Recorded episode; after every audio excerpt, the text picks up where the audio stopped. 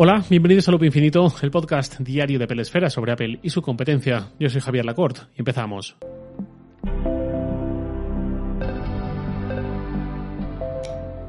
Hace unos meses, como conté por aquí, cambié de ciudad, cambié de casa y aprovechando esos cambios cambié también de televisor.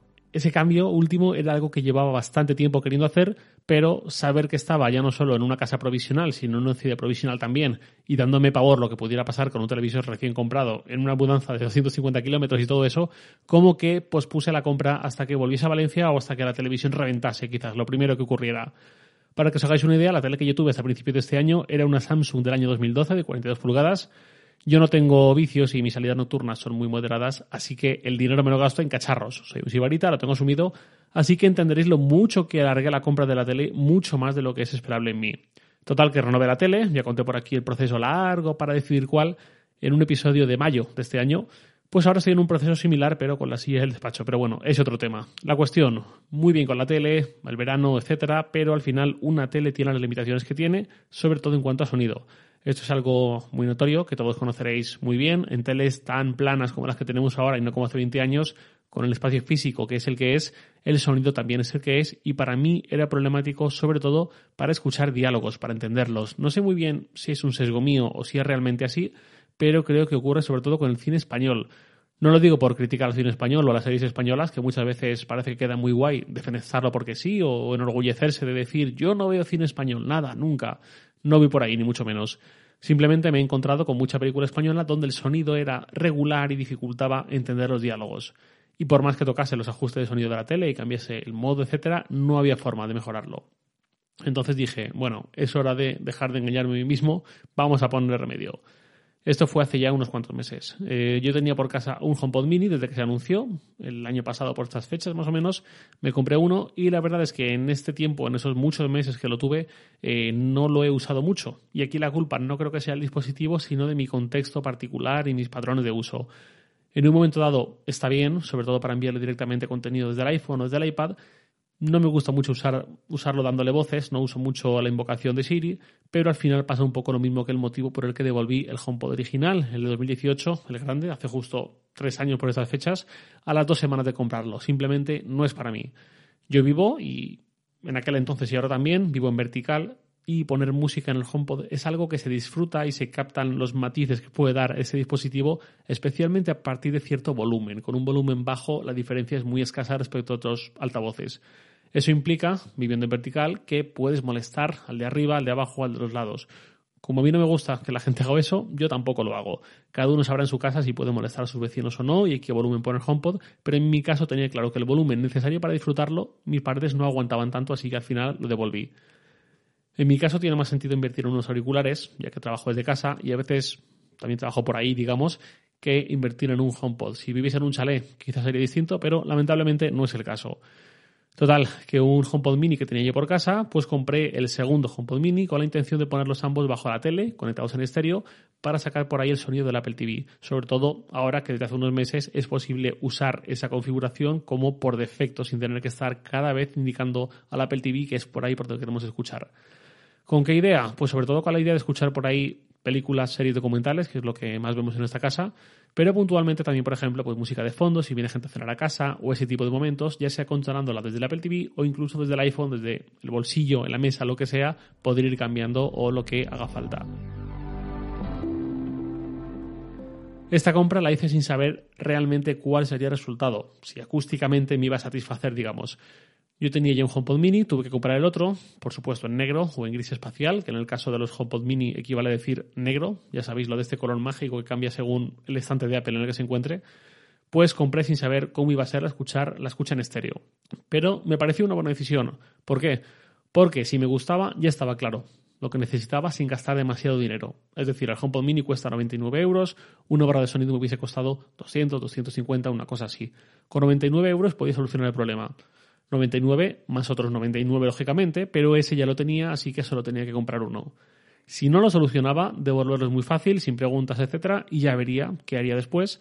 Y si sí que lo solucionaba, no solo tenía esa solución a un bajo precio, digamos, sino que además sacaba más partido del que ya tenía por casa. Me pareció un buen movimiento. La respuesta fue positiva. Un HomePod mini, desde que los uso como para estéreo con el Apple TV, me queda claro que son un producto que, aunque se vende de forma individual y tiene sentido, y, y muchas veces tiene sentido en muchos sitios el uso individual, creo que es un producto que debemos entender sobre todo como parte de un pack de dos. El salto de calidad de sonido que se obtiene al emparejarlo es bastante notable y yo desde el momento en que empecé a usarlos para ver Netflix, HBO, etcétera, me convencieron enseguida. Los diálogos se hicieron un poco más claros, más nítidos y yo con eso ya era feliz. La configuración es súper simple, solo hay que asegurarse de posicionarlos bien, que el izquierdo esté a la izquierda, que el derecho esté a la derecha y por supuesto además de configurarlos uno a uno, luego configurarlos también como par estéreo en la aplicación casa del iPhone. Y luego desde la Apple TV elegir al par estéreo como la fuente de salida de audio por defecto. Supongo que muchos orgullosos propietarios del HomePod original, el grande, se estarán preguntando por qué no poner ya no dos, sino quizás un solo HomePod incluso eh, original bajo el Apple TV en lugar de los dos mini. Mi respuesta a eso es que ya lo pensé, por supuesto, y al final lo descarté. Por un lado, porque el conjunto de los dos HomePod mini cuesta 198 euros. Voy a dejar de lado lo de que ya tenía uno en casa igualmente para hablar del coste total, que es más justo. Un HomePod original, aparte de que ya no se vende en Apple de forma oficial y tienes que ir a algún distribuidor que tenga algún remanente y ya no son muchos, cada vez es algo más difícil de encontrar, su precio oficial era de 330 euros, que es un 60, un 70% más que el conjunto de los dos mini. Ya no entro en si es comparable o no el sonido, pero son las opciones posibles que yo estaba manejando o que podía haber manejado. Esas unidades remanentes ya se encuentran realmente por menos dinero, 315, 295, quizás ahora ya incluso un poco menos, pero sigue siendo un sobreprecio, sobre todo a cambio de un producto que lleva un chip A8 en su interior frente al S5 que lleva el HomePod Mini, que es seguramente lo que más termino de decantar la balanza. El A8 es de 2014, el S5 es de 2019. El A8 es el que llevaron los iPhone 6, nada menos. El S5 es el del Apple Watch Series 5. Son chips que ya tienen 5 años de diferencia de uno a otro. Yo no sé qué va a pasar en el futuro, pero un HomePod que cuesta un buen dinero, al que no se le puede conectar nada por cable auxiliar, ni siquiera por Bluetooth tradicional, que depende siempre de AirPlay, que a su vez depende de su chip, pues quise también curarme en salud de cara cuando llegue el momento en que Apple decida decir hasta aquí con su soporte y ya digo, yo no sé qué pasará exactamente, pero esto no es un iPod Hi-Fi. El altavoz que sacó Apple en 2006, aquí no hay nada que conectar físicamente, no hay nada que conectar que no pase por ese chip y miedo me daba pensar en opciones cercenadas en el futuro porque simplemente ya no hay soporte y ya no hay compatibilidad quizás con productos más recientes a largo plazo, ¿no? Que dentro de 3, 4, quizás más, 8, 9 años me encuentre con un problema de ese estilo. Es mucho tiempo, normalmente los productos estamos acostumbrados a que duren mucho menos, pero al fin y al cabo un altavoz es algo que en mi cabeza debe durar muchísimo más tiempo. Yo me crié en casa con altavoces que llevaban 25 años en mi casa, duraron otros 15 más seguramente. Eh, me, me, generaba cierto rechazo a la idea de un altavoz que quizás en 7, 8 años ya estuviese con muchas opciones limitadas. Y de hecho, al margen de la tele, también pensé en su momento en hacerme con un HomePod grande, aprovechando alguna super liquidación cuando anunciaron que Apple iba a dejar de venderlo y todo eso. Pensé en la típica oferta de centro comercial, que, le quedan tres unidades y los venden a un precio ya de coste casi por quitárselo de encima. Pero es que ni por esas, no, no sentí que me compensara. Otra cosa sería si hubiese venido con un cable auxiliar al que conectar algo, pero como no era el caso, lo dejé correr. Entonces, por todo esto, decidí tirar por los dos HomePod mini bajo la tele y razonablemente contento con la elección.